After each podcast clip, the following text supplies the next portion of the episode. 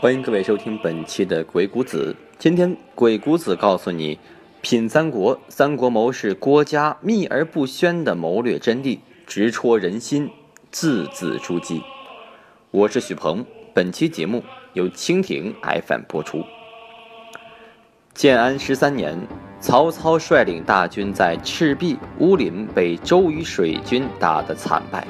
这就是历史上非常有名的赤壁之战。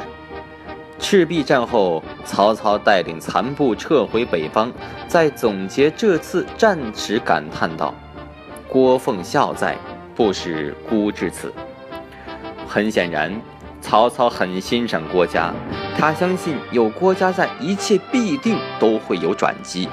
势必郭嘉也的确为不世出的人才。我们。不从郭嘉帮助曹操的经典战役中论证郭嘉的实力，而是从曹操和郭嘉的对话中看看郭嘉是个什么样的人。比如，曹操曾经问过郭嘉：“谋士的第一要诀是什么？”这个问题很不好回答，因为曹操自己就是一位谋略型的军事家和政治家，而郭嘉的回答。很让人心服口服。他说：“战争和下棋一样，没有一场战争是事先部署好的。熟读兵法只是入门，谋士的关键在于临场应变。”郭嘉明晰透彻的分析，让曹操一下子看到了光明的未来。郭老师比西方早上千年的时间就解决了战术和战略的问题，也难怪中国从来不缺兵书，但中国人尤其喜欢讲战略，而郭嘉直接指出这个问题的漏洞。谋士的第一要诀是变。可是曹操没听懂这句话，因为赤壁之战就是建立在战略基础上而忽略实际情况的一场战役。那么是不是觉得与隔壁的诸葛亮的答案不一样呢？而诸葛先生从来都是讲战略的，比如著名的隆中对，而这就是问题的重点。郭嘉认为，任何局势都是会存在无数变数的，所以没有任何人能把局布得天衣无缝。而也正因为如此，一切局都会有漏洞，这是第一点。而中国从来不缺兵书，相比于西方而言。中国人是幸福的，成千上百本的兵书可以让人们大快朵颐。比如曹操也喜欢兵书，还注解过《孙子兵法》。但是郭嘉认为，一切兵书都不足信，兵书只是一种基础入门的读物，是开始。兵书理论是否有用，还需要从实践中论证，甚至不断细化和丰富，而非死读兵书，纸上谈兵。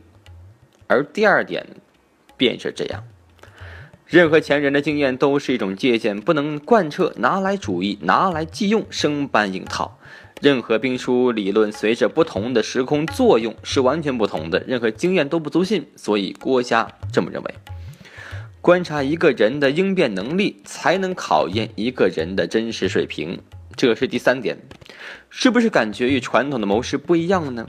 郭嘉是属于纯粹的谋略家，而非政治家，而二者的本质啊在于，后者需要考虑的是利益的分配，而前者只考虑输赢。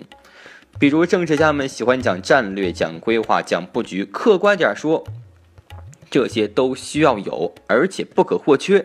但是计划并没有变化快，就如克劳塞维茨说的。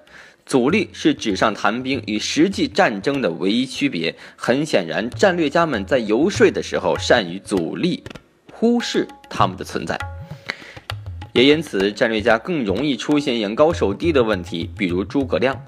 实际上，隆中对是不可能实现的，因为中间有着不可预估的阻力。诸葛亮之所以说隆中对，一方面是因为需要用战略角度游说刘备，而另外一方面呢，是因为缺乏实战经验。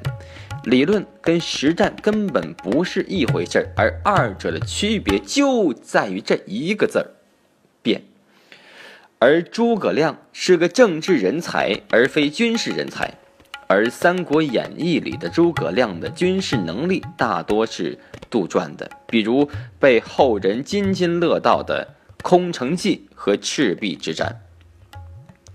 所以刘备根本不可能一统天下，成为王者。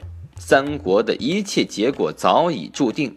但是作为政治家，谁没有一个伟大的梦想呢？